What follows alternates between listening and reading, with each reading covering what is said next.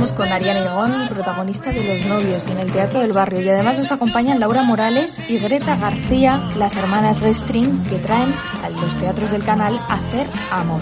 La bisagra queda en manos de José Miguel Vila con su filacero y recordad que podéis seguirnos en todas las redes sociales como arroba telón y CTA Nueva y que podéis escuchar los podcasts en todas las plataformas, Apple Podcast, Google Podcast, Spotify y YouTube.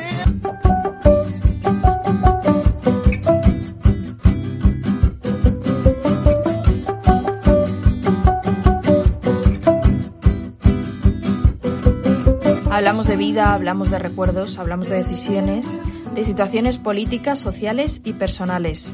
Es Los Novios, la nueva apuesta de Bullanga Teatro que está en el Teatro del Barrio.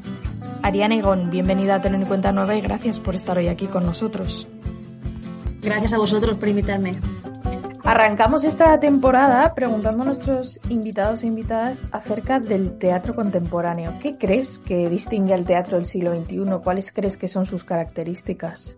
Pues em, yo creo que en, los últimos años, sobre todo, han, habido, en el siglo XXI han habido muchísimos cambios, pero en los, en los últimos años, en las últimas, los últimos cinco años, diez años, ha habido como un especial interés por el, por el teatro de autoficción. Se está comenzando a hablar mucho sobre, sobre las vidas de, de las personas que, que, quieren contar su, historia, ¿no? Y a, raíz de, de, esa necesidad de contar em, lo, que, lo que a uno le pasa, eh, se están buscando diferentes vías y una de ellas es a través de, relatos más cercanos a, la vida de uno, ¿no? Siempre, siempre se ha utilizado eh, como referente, evidentemente, cada uno utiliza lo que tiene, no puede hablar de alguien de lo que no tiene, ¿no? Pero en los últimos años se está hablando mucho desde la parte más cercana al creador, a la creadora.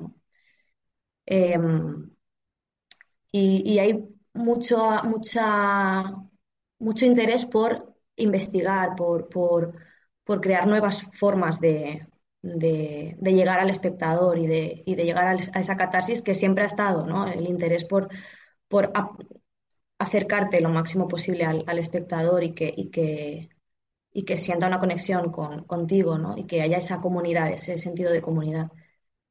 Em, y en los últimos años yo creo que esa ha sido la, la mayor, la mayor búsqueda, el encontrar esa conexión cercana con el espectador y que se sienta identificado contigo y, tú con él, ¿no? En cierta manera. Bueno, pues hoy lo que nos lleva hasta ti eh, es Los Novios, este texto que, que, ya ha tenido gira, que llega ahora a Madrid al Teatro del Barrio. Em, es una obra más que premiada, más que justamente premiada. ¿Y mm. dónde empezó? ¿Cuál fue su origen? ¿Por qué escribir Los Novios? Pues justamente hablando de esto de, la autoficción, em, esta, obra surgió porque Adrián, mi, socio y el, dramaturgo, el escritor y, el escritor de la obra, em, tenía, estaba en, el, torneo de dramaturgia de temporada alta en, Girona y tenía que presentar un texto de dos actores. Eh, por aquel momento estábamos pensando, pues eso, nuevas formas de, crear nuestros espectáculos. Llevábamos un tiempo trabajando sobre el teatro inmersivo con varias obras. Y en esta última, eh, con, este, con esta necesidad de buscar otras formas, eh, Adrián y yo comenzamos a, hablar de nuestras vidas, de, de, la vida de nuestras familias, de nuestros padres. Y, y de repente surgió en su imaginación eh, la idea de una boda de dos personas que se, se casan y que a partir de ahí eh, comienzan a, recrear, a, recordar eh, lo que sucedió en los años posteriores y en los años anteriores a, ese día, al día de la boda.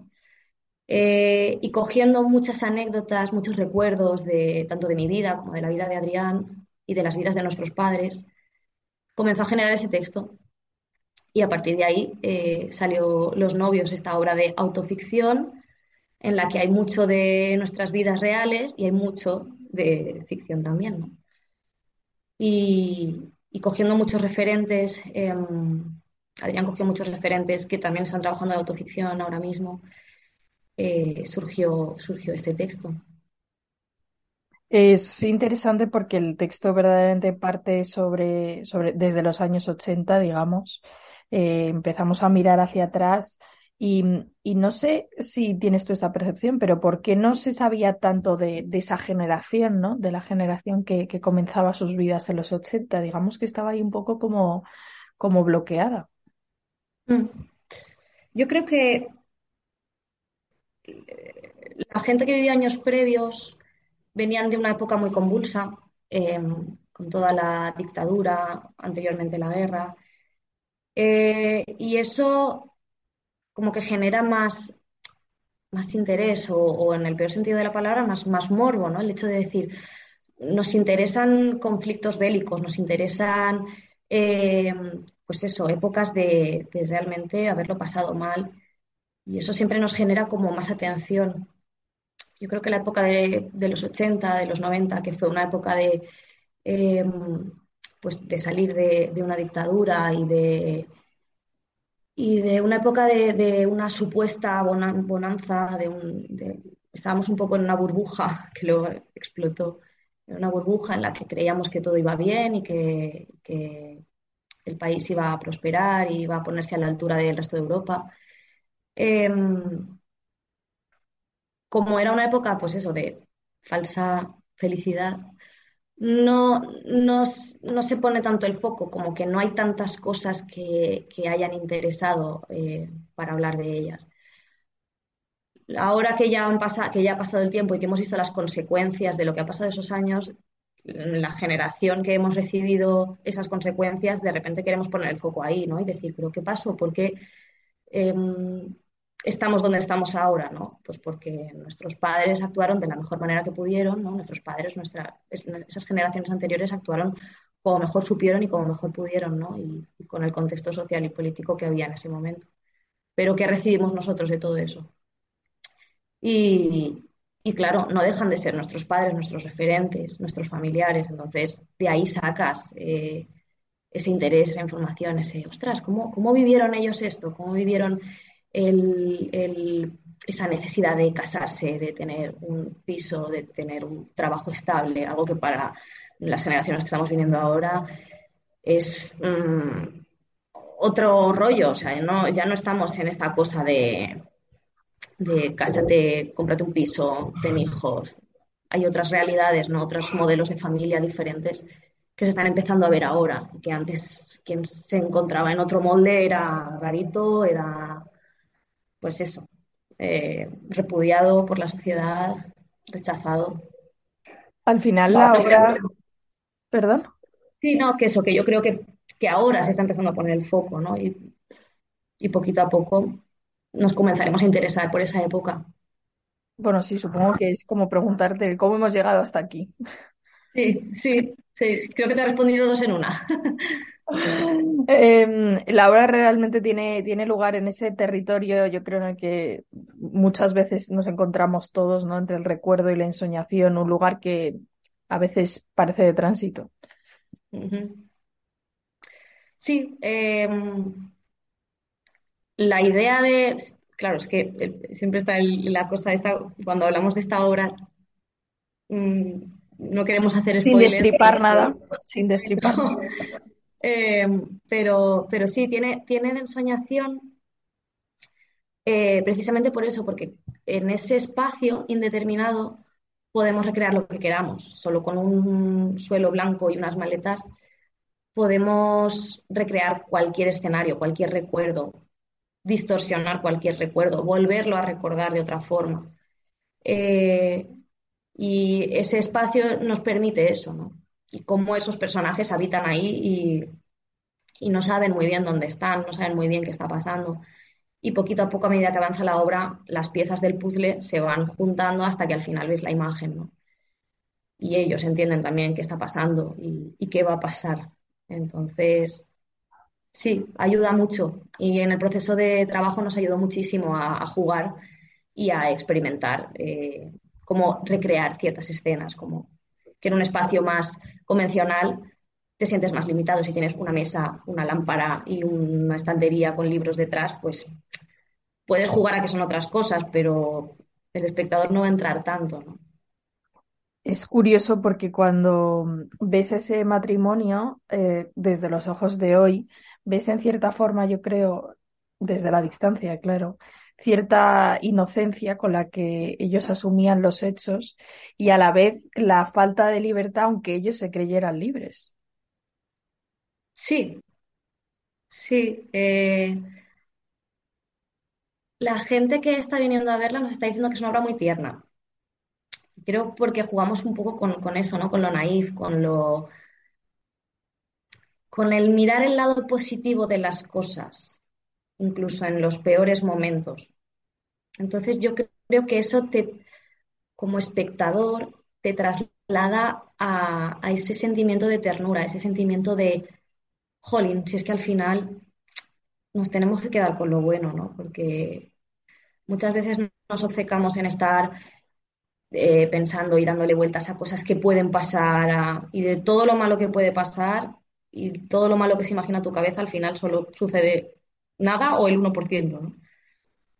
Y intentar quedarse con las cosas buenas que te han pasado en la vida, al final hace que cuando llegues al final digas, ostras, pues oye, mmm, me pasó todo esto malo, pero también me ha pasado esto, me ha pasado esto. Entonces, al final te quedas tú contigo cuando termina todo. Vamos a intentar quedarnos con lo bueno, ¿no? Sería un poco el, el resumen. Sí, la moraleja.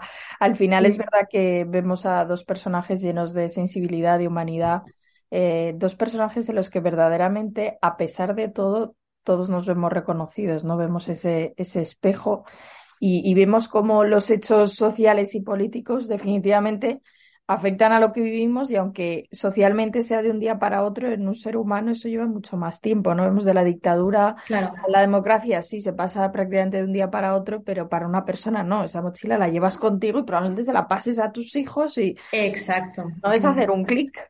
Exacto. Mira, otro día, eh, ahora estoy viendo la serie de Crown, voy actualizada, pero bueno, he empezado a verla ahora. y le preguntaban al director em, que si iba a llegar a, ahora a, la, a, lo que está pasando ahora con los príncipes y tal. Y él decía que, que no quería llegar hasta ahora porque él considera que para escribir necesita 20 años, que pasen 20 años para entender las consecuencias de, de, por qué están actuando como ahora están actuando y de por qué está pasando lo que está pasando. Y yo le veo cierto sentido y porque, porque cuando tú estás en el momento, que es lo que decía antes, ¿no? Cuando estás en el momento presente, tú actúas de la mejor manera o de la, de la manera que crees que, que mejor va a pasar. Si supieras lo que va a pasar, pues probablemente no te quedarías estático porque teniendo infinidad de posibilidades de, de lo que puede pasar, te abrumarías y, y, entrarías en shock, ¿no? Pero, pero el verlo con la perspectiva de han pasado 20 años, ahora ya entiendo el contexto, por qué hicieron lo que hicieron, vale, vamos a abordar, vamos a hablar de ello, ¿no? Ya tengo información suficiente y las consecuencias de aquello para poder darle cierta objetividad o cierto eh, ser, ser en cierta manera empático en por qué actuaron de esa manera, tanto si actuaron bien como si actuaron mal, ¿no?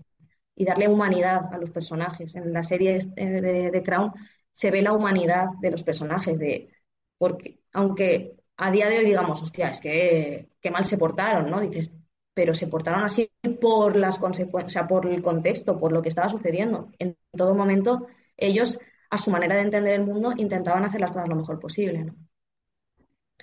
Bueno, desde luego que, que, es así, con el tiempo ves esa, esa perspectiva, igual que también ves eh, la escenografía, las maletas que vosotros vais moviendo, eh, todos esos, al final las maletas como ese espacio de lo valioso, lo que quieres guardar, eh, esta cosa un poco del ser humano de querer atesorar momentos en cosas, aunque muchas sí. veces no, no, lo, no puedes hacer, ¿no? También asumir lo que tienes que dejar, lo que puede seguir contigo. Sí, ahora con la era tecnológica lo tenemos un poco más fácil, porque las fotos las puedes guardar en un disco duro y tienes ahí cientos de miles de fotos. Pero, pero sí, eh, el elemento de las maletas aunque es muy recurrente, porque nos ha pasado que una vez hemos, hemos hecho esta obra, de repente ves maletas por todas partes, ves obras con maletas por todas partes, obras que se hicieron antes que la nuestra y obras que se hacen después. Dices, vaya, parece que no somos pioneros en nada, ah, ya está todo inventado. Pero sí, creo que, que pasa eso, que muchos creadores utilizamos maletas en las obras porque es un elemento muy enigmático, es un elemento muy atrayente, el que habrá dentro, em, pesará, no pesará, en qué se puede transformar una, una, maleta abierta, una maleta cerrada, puede ser un asiento, puede ser un ordenador, puede ser, puede ser cualquier cosa y a la vez contener cualquier cosa, ¿no? Entonces tiene tantas posibilidades una maleta para crear que, y encima con el peso que tiene justamente en esta obra, ¿no? de transportar todo lo que nos ha pasado a lo largo de nuestra vida, que, que no, es que no había cabida para, para otro elemento en, en, nuestra, en los novios. Y otro elemento que sin duda acompaña profundamente la función es la música, porque hay un momento que ya no se puede escribir más y ¿quién lo va a hacer? Pues una canción.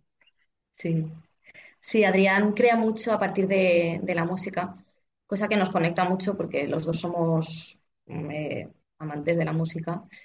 Y, él, siempre que escribe una obra, o no sé si siempre, pero el, el 90% de las veces podría decir, se inspira en un estilo musical o eh, un músico para, crear sus, sus obras. Em, em, empieza a escribir escuchando música. Y en este caso, pues qué mejor que, que música que fue referente para, nuestros padres, ¿no? Eh, y que nosotros escuchábamos de pequeños y que también tenemos como música en nuestra biblioteca. Entonces, eh, yo dije adelante, me dijo, ¿vas a cantar al principio? Digo, mm, me encanta, porque también canto, entonces dije, pues genial. Cuando al final te pones a hacer balance, supongo que pensaba, en el fondo, lo único que te acaba recriminando es el tiempo no vivido, ¿no? El tiempo que te puedes perder por el camino. Sí. Em, el desaprovecharlo. Exacto. Eh, pero yo creo que en, esta moraleja de la que hablábamos antes, al final nos quedamos con eso, ¿no? Con em, hay cosas que no pude hacer, hay cosas que me hubiera gustado hacer y no pude hacer, pero, pero luego hay otras muchas que sí que he podido hacer. Entonces, prestémosle atención, démosle el valor que tiene a aquello que no, no pudimos hacer y, bueno, reflexionemos sobre ello, pero tampoco nos quedemos ahí, ¿no? Tampoco muchas veces que nos quedamos atrapados en esa espiral de, ay, si hubiera hecho esto, ay, si hubiera hecho lo otro. Pero, pero bueno, luego otras muchas cosas que, sí que has hecho y, que tú, y que eres quien eres y has tenido la vida que has tenido por las cosas que has hecho. Entonces quédate con eso. Bueno, nuestra entrevista va a llegar a su fin, pero antes de despedirte, esto es marca de la casa, esta sección se llama Sin Café como excusa y a todos nuestros invitados e invitadas las invitamos a tomar un café con una persona que no tiene por qué estar viva, con un personaje de ficción, también puede ser. Vale. ¿Quién sería el tuyo? Uh, ostras, hay mucha gente con la que me gustaría tomar un café. pero si tuviera que elegir a alguien... Mm, Ay, me has pillado. Tiene que ser una persona mm, viva o, no. viva. O no viva. O un personaje de ficción, de repente puede ser. Un personaje de ficción, vale. Todavía me lo pones más difícil. Cuantas más opciones me das, opciones? Más, más difícil. Em, hay un actor que me gusta mucho, eh, que es Benedict Cumberbatch. Y, ahora se ha, puesto muy de moda, es, ha, entrado en el mundo comercial, pero yo lo sigo desde que prácticamente... Desde el origen.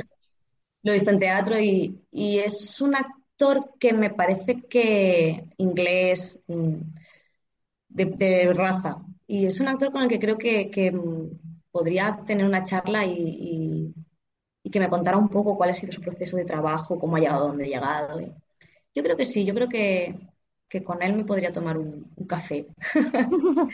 Ariana Igón, gracias por habernos acercado a los novios que están en el Teatro del Barrio. Ojalá que vuelva, que, sigáis de gira, que se pueda ver y, y disfrutar de esta maravillosa obra. Gracias por acompañarnos. Muchas gracias a ti, Elvira. La bisagra Fila Cero con José Miguel Vila. Muy buenas amigos, un mes más por aquí con vosotros en Fila Cero. El mes pasado no pude ser, digamos que causas ajenas a mi voluntad, causas técnicas, orgánicas, impidieron que pudiera estar puntualmente a tiempo, así que preferí dejarlo para este mes. Y aquí estamos, en el mes de marzo, y de nuevo aquí en las ondas, y en compañía de gente tan interesante y tan interesada por el mundo del teatro como todos y cada uno de vosotros. Eh, propuestas terciaditas, variadas y por cierto varias de ellas van a estar en gira si es que vais a poder verlas aunque se hayan pasado, hayan pasado por la cartelera madrileña y en algún caso ya no estén, pero podéis verlas por ahí sin, sin duda ninguna. Las dos primeras son Atalaya, la compañía sevillana, Atalaya que ha pasado por el Teatro Fernán Gómez de Madrid y ha dejado dos muestras de su quehacer, de su interesante quehacer, después de 40 años ya, eh, sobre los escenarios, como han sido el Marazade de Peter Weiss y el Avaro de Jean-Baptiste Poquelin Molière. La segunda es la, la segunda, en realidad la tercera es el proceso que está en el María Guerrero y que es una adaptación de la novela de Franz Kafka dirigida y adaptada por el propio Ernesto Caballero, que fuera director del Centro Dramático Nacional. Una nueva propuesta, esta menor, digamos aparentemente, que es Neva, del joven dramaturgo chileno Guillermo Calderón, que puede verse en el Teatro El Umbral de Primavera. El mar de Alberto Conejero y de Xavier Bobés, que están en la abadía, mm, o han estado, ya cuando la viváis seguramente ya no van a estar, pero podéis rescatarla porque van a hacer gira, seguro, seguro, seguro. Una propuesta deliciosa como es el mar. Ahora os cuento un poco más en detalle de qué va el asunto, pero desde luego merece la pena. Eh, todas las canciones de amor, eso se ha visto en los teatros de los canal, para mí es una verdadera, un verdadero descubrimiento ver a Eduard Fernández en un escenario. Estaba acostumbrado a verlo en cine, pero dudaba de que pudiera enfrentarse al público en vivo y en directo en un escenario y el hombre verdaderamente es portentoso como, como actor. Además interpreta un, asunto que tiene mucho que ver, tiene que ver con su madre, él hace de su madre, hace de sí mismo también en otros momentos. Y es que hace un año que él perdió a su madre y le ha hecho este pequeño homenaje partiendo de un texto del argentino Santiago Loza. Eh, después os doy también, como digo, algún detalle más. Vamos a comenzar entonces con las dos primeras propuestas, las que propone la compañía Atalaya, que ha visitado el Fernán Gómez durante todo este mes de febrero con eh, dos de sus montajes estrella. Son muchos más los que tienen en esos 40 años, han sido hasta 25 además es una compañía de repertorio, prácticamente todos ellos lo llevan en rueda y aquí o allá, en un sitio o en otro, en un país o en otro, porque también visita, eh, yo creo que países de los cinco continentes, pues eh, los representa. De hecho, aparte del Marat Sade y el Avaro, de Peter Weiss y de Molière respectivamente, eh, le van a seguir también otras muestras, otras propuestas. En la Comunidad de Madrid va a seguir prácticamente durante todo el mes de marzo y va a poder verse en algunos pueblos eh, La Celestina de Fernando de Rojas y El Esperando a de Samuel Beckett.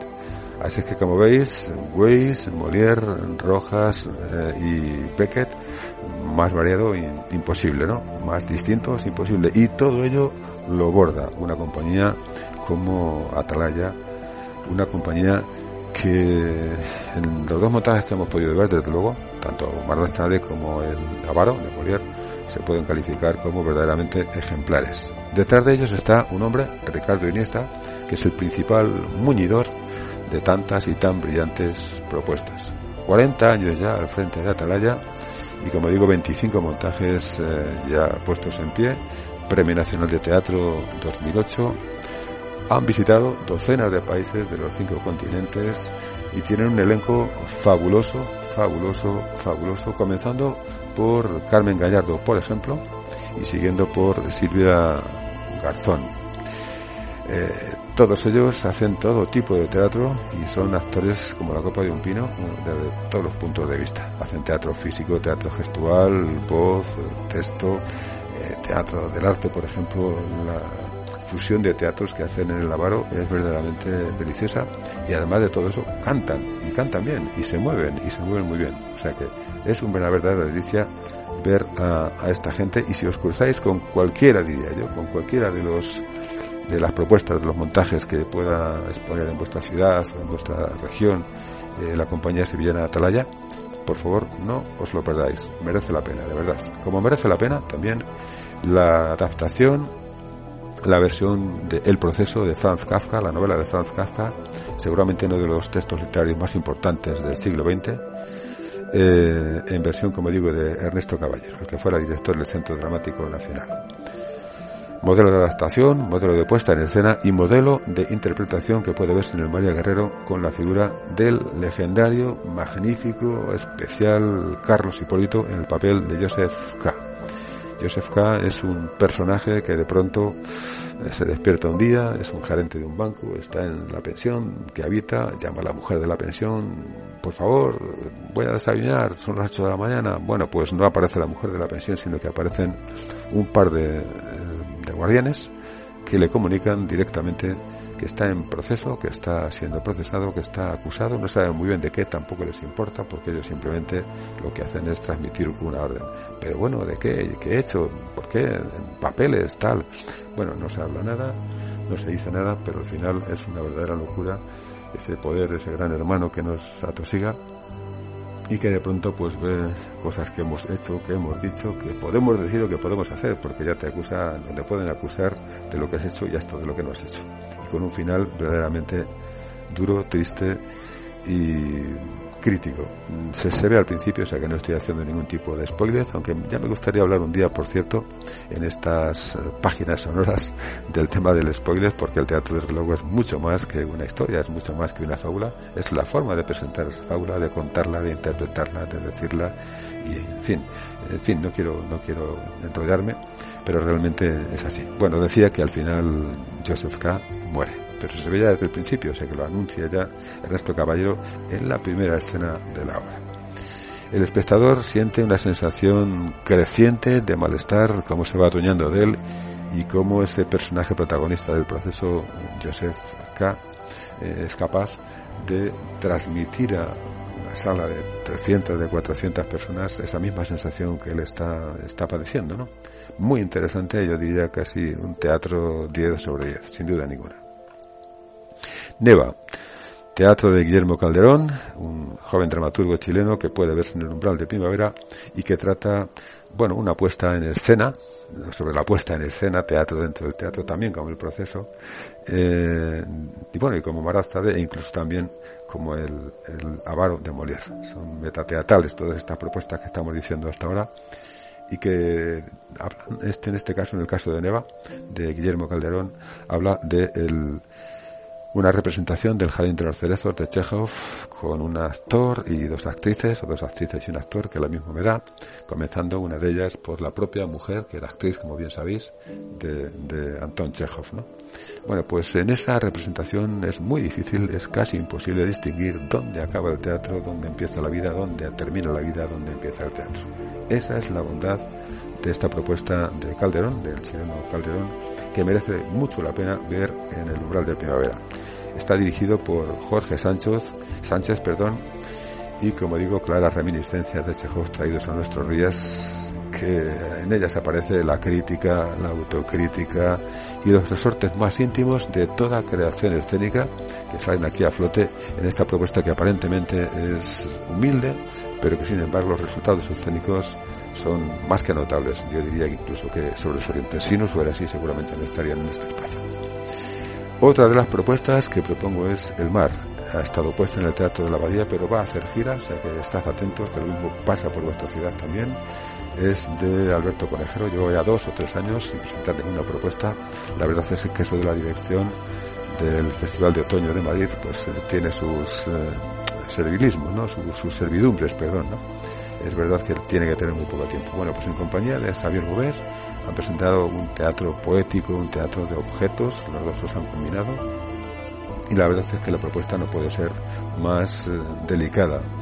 Memoria histórica, teatro, poesía y teatro de objetos fusionados en este mar, un mar que veían los chicos de un pueblo de Burgos, que es donde fue el maestro protagonista de esta pieza, un maestro republicano que fue a un pueblo de Burgos, como digo, y que innovó, innovó de forma radical hasta el punto de que los chicos estaban enamorados de la cultura, de acudir, de acudir al colegio, de acudir a, la escuela, ¿no?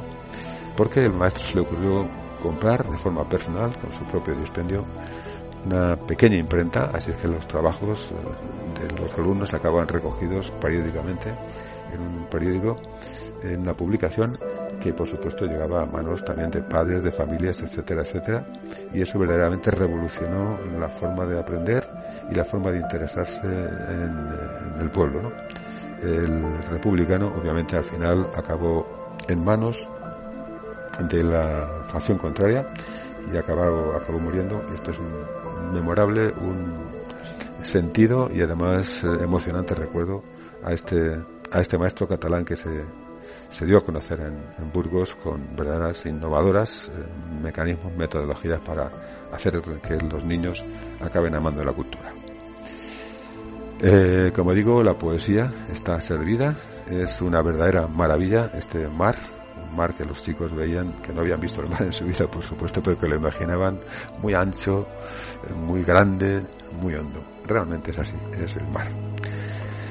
Eh, Black Bear, otra de las propuestas en el Teatro Lara, a los cuales es eh, David Zarwer, es de una versión de Fernando San II y el asunto es duro, es el tema de los abusos a menores que, que lo trasladan a escena.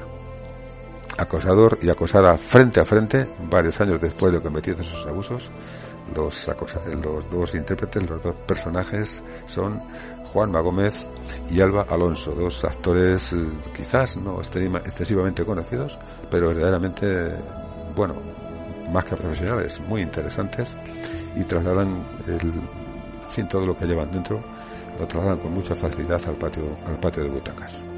Fernando en ha hecho un trabajo verdaderamente delicado, minucioso y serio de una propuesta que yo creo que también merece la pena no perderse. Y ahora, para mí, un descubrimiento, todas las canciones de amor que se ha puesto en los canales, que repito también esta se va a poder ver en gira, y que protagoniza Eduard Fernández. Eduard Fernández que da vida a su madre, adoptando sus poses, su voz, eh, vistiendo sus propias, eh, en fin, sus propios atuendos, ¿no? Desde el camisón hasta la bata de casa en la cual cocina. Bueno, verdaderamente Eduard está estupendo, da gusto verlo, ¿no? No es extraño que esté bien porque detrás de ello hay dos personas que son muy interesantes y que son garantías de acierto. Uno es Andrés Lima, el gran director del cine español, y el otro es Santiago Loza, el autor argentino, del cual hemos visto ya algunas cosas y que tiene una sensibilidad exquisita. Bueno, pues entre los tres han hecho la dramaturgia de todas las canciones de amor y como digo el resultado es óptimo. Y para terminar, eh, una exclusiva para todos los que hayáis sido capaces de llegar hasta aquí, porque a lo mejor algunos se han saltado rápidamente la emisión, o están haciendo otras cosas y no les ha interesado. Bueno, pues para vosotros voy a daros una exclusiva. Acabo de publicar los dos primeros tomos de Territorios Escénicos eh, territorios escénicos eh, va a tener 10 tomos, van a salir a lo largo de todo el año 2023, al menos voy a pretender que así sea, sino como muchos los primeros meses de 2024 se acabarán de publicar, y recogen toda mi producción mm, como crítico de artes escénicas. Todas las, eh, las propuestas teatrales que he podido acudir a ver, bueno, en realidad todas menos una, las vamos a publicar aquí. Son más de 1500 habéis oído bien, más de 1.500 en 10 años, o sea que 150 por año de media, en algunos años he visto más, otros he visto alguna menos, y juntas van a reunir pues, prácticamente unas 5.000 páginas. ¿no? La que no publiqué la crítica, por cierto, fue por voluntad expresa del productor, al cual le hice llegar antes la crítica, era tan dura, tan dura, tan dura, no suelo ser así, ya lo sabéis, quienes me seguís, pero decido, no, no, mejor no la publiques. Digo, bueno, pues tú mismo, ¿no? Es que no supe decir que no a la quinta vez que me proponía que pudiese ver tal espectáculo, ¿no? Eh, diez volúmenes, como digo, ya están dos en, en, Amazon, que es donde las he publicado, recogen absolutamente toda mi producción en las artes escénicas. Y, como digo, cuando queráis podéis bajarlo, pero por favor, si queréis tener una idea de cómo van a ser, de cómo están estructuradas, etcétera, pues no tenéis más que pedirme el primero que os puedo dar. Si me lo pedís a José Miguel Vila, mi nombre, sin puntos, sin guiones, sin nada, José Miguel Vila, arroba gmail.com. Y entonces os hago llegar eso y además para que os deis idea del siguiente, que cuando llegue este guiado os pasaré también el índice del eh, segundo tomo. Así es que, como digo, os regalo el primero, con que basta con que me escribáis, personalmente me lo pidáis a josemiguelvila.gmail.com. Bueno, pues yo creo que con esto y un bizcocho hasta el mes de abril a las 8. Así es que, amigos, un abrazo, hasta siempre y espero que os interese y me pidáis algunos lo que os ofrezco. Hasta siempre.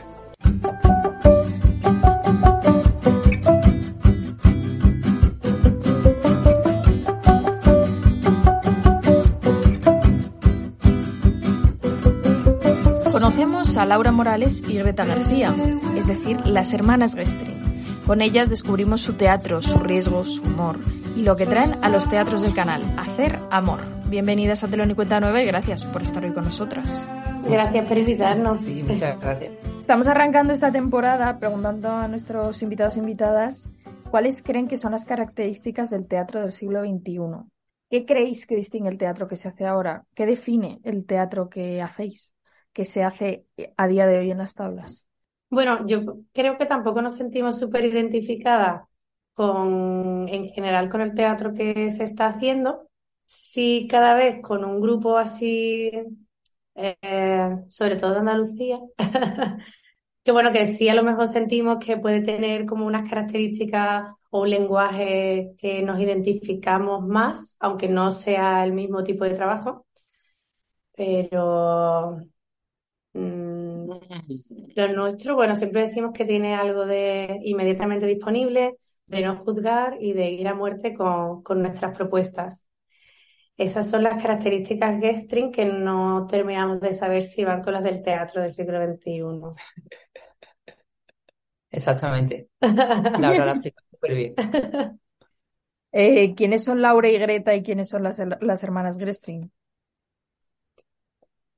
Las hermanas eh, Gestring, eh, eso pues somos yo, la que está hablando ahora, Greta García y mi gran amiga. Y su compañera de piso, Laura Morales. es que nos acabamos de mudar juntas a Madrid y tenemos esta broma de que ya no somos tan amigas, sino compañeras de piso. Bueno, no tenemos esa broma. Ella ya me presentó así de ella, Laura, mi compañera de piso. Es como de, después de 10 años de amistad, de compañía, de comer mierda juntas, es como de ahora soy la compañera de piso. Es que la convivencia, la convivencia es otro escalón. Es, otro escalón. Y las hermanas Getrin, pues eso, justo, eh, pues todo lo que hemos ido diciendo.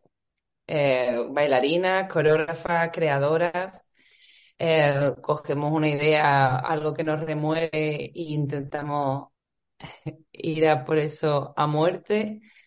Y eh, no por ello, aunque vengamos de la formación de danza, solo bailamos, sino que nos caracterizamos también porque tiramos y hacemos todo lo que sentimos que requiere esta idea o esta, o esta obra que queremos trabajar. Entonces también cantamos, hacemos performance, trabajamos audiovisuales y todo lo que haga falta. Eh, si no me equivoco, os conocisteis bailando y en qué momento decidisteis uniros para generar otra cosa más, generar una nueva forma de expresión o, vuestra forma de expresión. Pues creo que fue así como un poco una necesidad de, mm, que íbamos coincidiendo en pequeñas propuestas escénicas que se estaban haciendo en Andalucía y teníamos siempre como mucho feeling, mm, los momentos así siempre de estar y mm, bueno, nos lo pasábamos muy bien y, mm, y, yo un día tuve un sueño, soñé que teníamos un canal de cocina, que, que hacíamos una comida así y entonces le dije, oye, ¿te parece si nos reunimos? Que he tenido este sueño, a ver si, pues yo qué sé, te interesa, podemos llevarlo a cabo y las dos nos quedamos para desayunar, pusimos una cámara a grabar em, y quizá ahí se estableció lo que el día 12 de marzo será nuestros 10 años juntas, que fue pues este pacto de ombligo, este hermanamiento, este estar juntas pase lo que pase. em, y el ir a muerte con todo, con ironía y con muchísima diversión. O sea, que va a ser verdad que hay sueños premonitorios. Sí. Sí.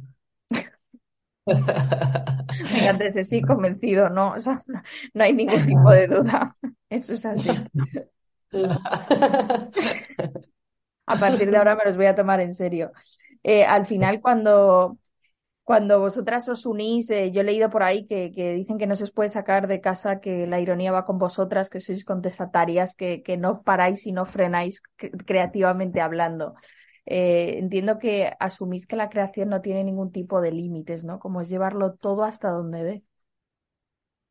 Sí, totalmente. O sea, nosotras eso, la, la pauta que nos ha unido siempre ha sido el, si una tiene una idea y lo quiere plantear, la otra dice sí y lo probamos. Y con nuestro leitmotiv de a muerte, a hierro, em, le damos caña y vamos probando desde ahí y nos dejamos llevar pues por estas ideas, sueños premonitorios, sin juzgarlas y, viendo a ver a, a, dónde nos llevan y eso y a veces pues, pues por eso desde fuera a veces da esta sensación de Libertad. De libertad, porque nos la permitimos nosotros.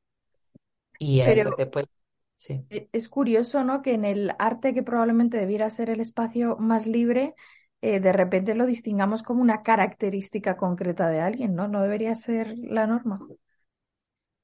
Eso nos preguntamos siempre nosotras, porque cuando pues eh, después de actuar o ahora que estamos haciendo laboratorios, siempre nos, nos resaltan que como que bien, que hacéis lo que os da la gana, que bien es ver eso, ¿no? Y siempre decimos, es que esta profesión es tan difícil, es tan precaria, que si encima tienes que hacer algo que no te gusta o que no es lo que deseas hacer, ¿qué sentido tiene? Si ya de por sí, ¿sabes? Como ya tiene tantas dificultades, también cosas increíbles, ¿no? Pero si encima te pones a hacer cosas que no te interesan, que no te motivan y que no van contigo, es como, ¿para qué? Entonces, siempre lo decimos, ¿no? Las dos de, y la gente no hace lo que le da gana. O verás que siempre también luego sabemos que hay unos carnes de creación, de composición, pero que también si de repente decimos, pues esto a lo mejor es raro, porque de repente esto es oscuro y no suele a lo mejor empezar una pieza en la oscuridad, pues decimos, pues que este, esta pieza lo necesita, lo está pidiendo y se lo vamos a dar y, y ya está, es verdad que, bueno, que tampoco a lo mejor somos las personas que más, más, más trabajamos, quizás por esto, pero, pero bueno, por lo menos sí que es, nuestros actos son realmente actos de amor a lo que consideramos, a, lo, a nuestras propuestas y eso también nos hace muy felices. Yo creo que por eso también luego la gente disfruta de vernos porque nos ve disfrutar 100% porque es lo que queríamos hacer. Al final eh, es interesante cómo, cómo habláis precisamente de, esa libertad de, de, se crear a partir de un sueño. Supongo que eso también supondrá un desafío, ¿no? Porque cuando eh, supongo que tienes como tanta creatividad por muchos sitios, en cierta forma la tienes que ordenar para ponerla en el escenario. O sea, tienes que buscar ese hilo eh, y a la vez no cercenar ninguna de esas partes.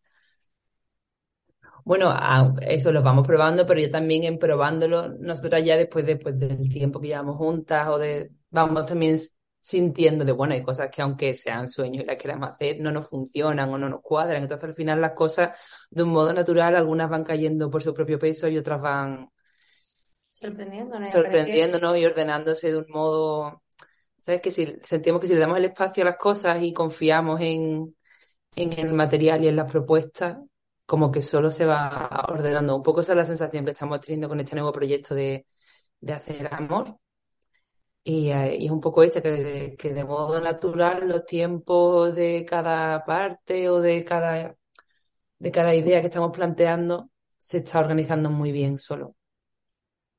Bueno, al final vais de la danza al humor, a la videocreación, al disparate. Eh, supongo que la clave está en hacer lo que nadie se espera de nadie, quiero decir, hacer lo que a uno le nace y punto, y mezclarlo como uno quiera. Em, siempre decimos que, que nuestras propuestas, verano siempre, pero muchas veces tienen como una línea que, la, que podrían estar en el borde de, mm, de lo trash o algo así, ¿sabes? Como que que luego que hay como que defenderlo a veces muy bien porque si no se puede quedar en algo muy, bueno, yo que sé, en algo o mediocre o una paja mental o algo extraño.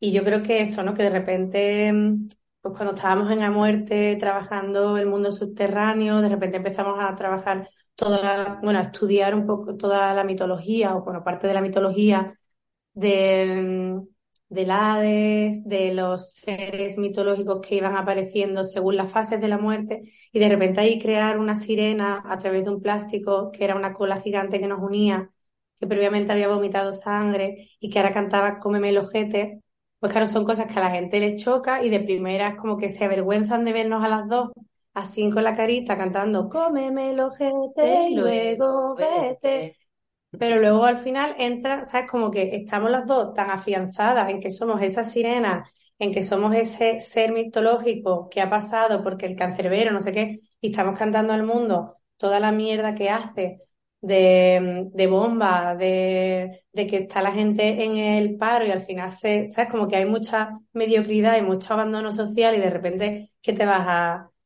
a, asustar porque, digamos, cómeme el ojete si estás haciendo cosas horribles como ser humano, dándole la espalda a cosas. Y bueno, pues esas cosas las que nos gusta un poco ahí como rizar el rizo para que, para que sucedan.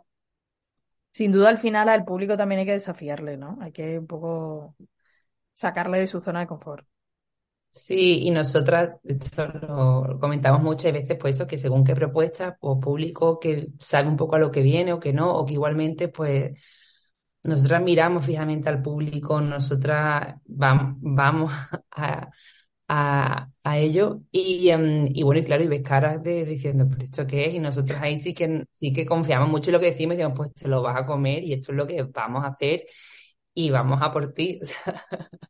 y, em, y claro que hay una parte de desafío, pero sobre todo también, a lo mejor, también de amor, de decir, mira, es que nosotras estamos proponiendo esto y lo estamos haciendo con todo el amor, por eso, por muy tras que sea o muy disparatado como has comentado tú, em, aquí estamos y esto es, o sea, nos apasiona y como nosotras queremos eh, criticar, cuestionar cosas o mostrarlas. Me llama la atención de vuestras creaciones que cuando eh, me pongo a mirar lo que habéis hecho con lo que venís ahora, eh, es hablar de o sea, plantear temas, los, los grandes temas, podemos decir, pero además desde, como digamos, desde un prisma muy amplio, ¿no? Pues decís antes hablar de la muerte, ahora hablar del amor. Y luego de ahí ir sacando las cosas chiquititas, pero directamente plantear el tema. O sea, vamos a poner encima de la mesa esto. Eh, que normalmente a lo mejor es más como partir de lo particular para ir a lo general, pero creo que en vuestro caso es al revés y es interesante, ¿no? Como decir, bueno, esta es nuestra parcela, ahora vamos a ver qué hay dentro. Mm. Nosotras temones. Sí. Temas fuertes. Eh, sí, es como una necesidad, que al final suelen ser como necesidades, ¿no? Cuando fue la muerte, habíamos estado así como en procesos em, vinculados con la oscuridad, con enfermedad, con desasosiego, y de repente pues fue como algo de necesitamos hablar de esto. Y ahora con el amor, pues igual, ha sido como una necesidad de decir, ha pasado el COVID, hemos estado las dos súper solas, ha habido mucho abandono humano, la gente está como muy desconfiada, no quiere abrazar, no quiere tocar, no quiere, ¿sabes? Como, como que de repente hemos sentido como una necesidad de decir, es que, es que esto hace falta, ¿sabes? Que el mundo necesita que, que, que traigamos el amor de nuevo para que, ¿sabes? Para que todo un poco se equilibre después de, de lo gris y lo eh, fanganoso así que, que ha estado así como el último periodo, vamos, y que sigue estando, que de, hecho cada día que te levantas no es como, ven, harán irán, están echando gas a las niñas en el colegio para que no vayan al colegio, o sea que es como cada día te despiertas con mil noticias horribles, pues como, bueno, pues vamos a ponerle amor a este mundo horrible. Eh, lo mejor para mm. empezar es el título, eh, quitar el determinante él cambia completamente el sentido. No es lo mismo hacer amor que hacer el amor. Totalmente. Y además, las pocas veces que nos planteamos hacer amor a secas. Total. Sí. Y está siendo muy bonito. Este, ahora nosotros nos hemos mudado a Madrid y hemos impartido unos talleres en, en Descalciña y en el Teatro Pradillo. Y hemos podido compartir por las prácticas que hemos ido nosotras probando, elaborando de cara a, este nuevo espectáculo o en práctica que tenemos nosotras para, para generar material.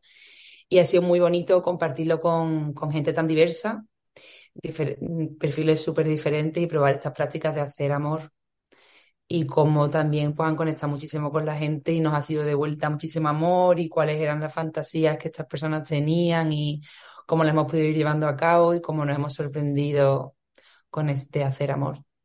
Mm. Vuestras obras van, supongo que evolucionando mucho, ¿no? Desde que las ponéis por primera vez en el escenario mientras las seguís eh, representando.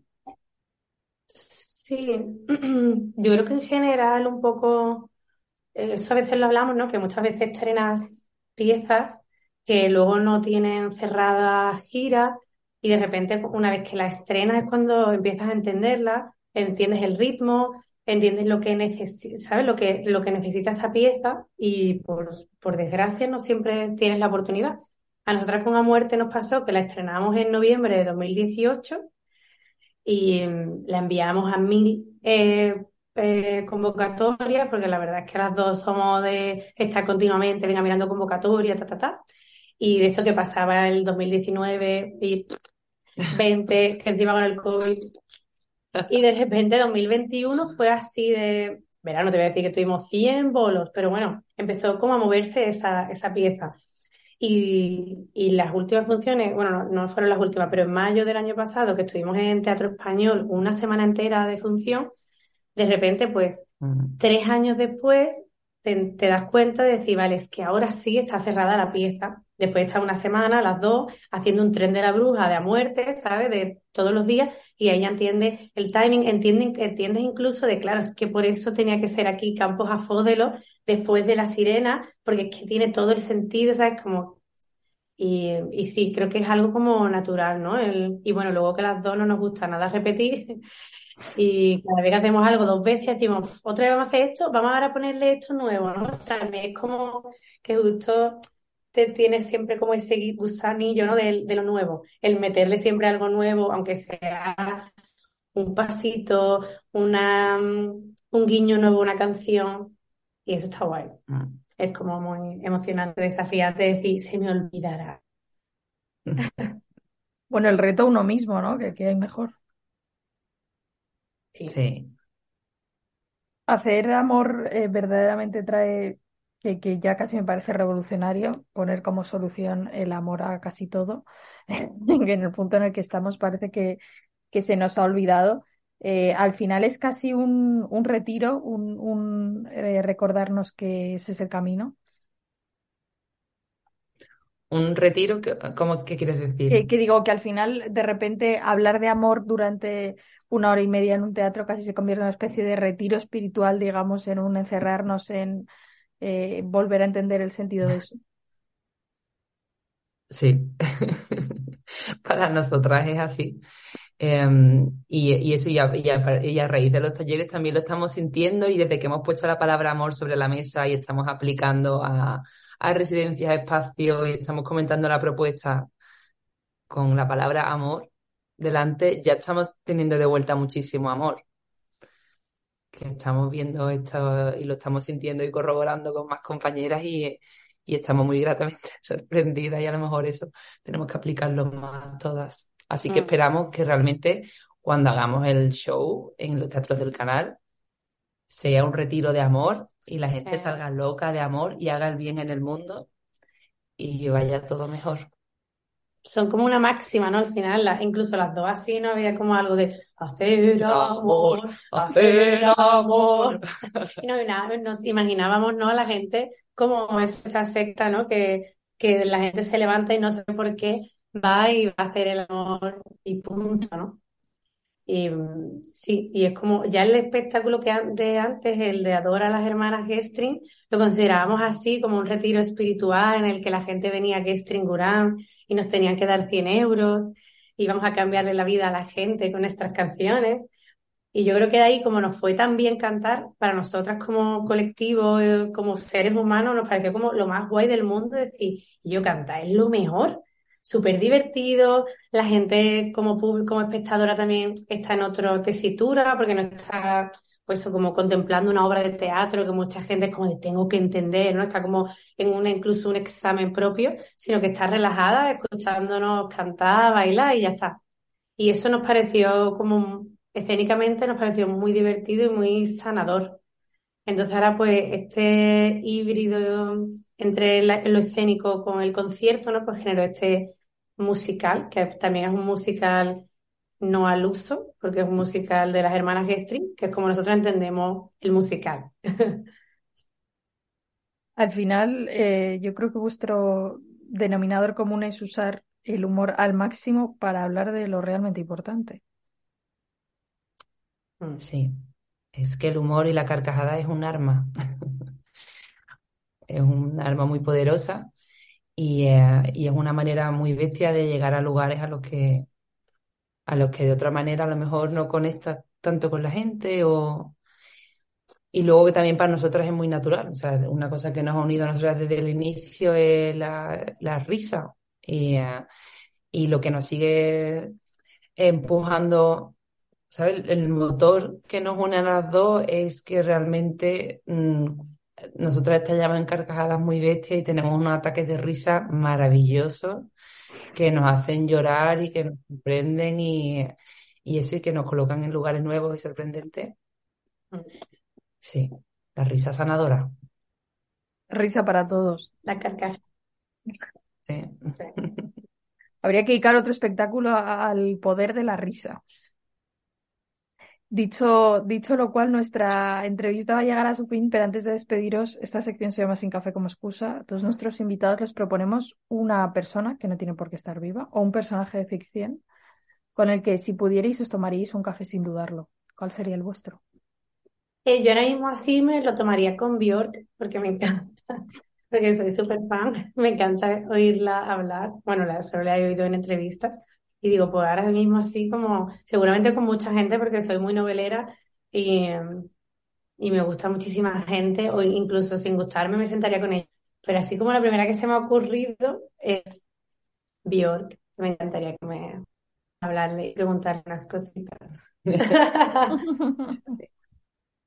Mm, yo voy a decir mm, la vampiresa patinadora de la película de Ana Lilia Mirpur, de A Woman Who Walks Home Alone at Night, que es un película.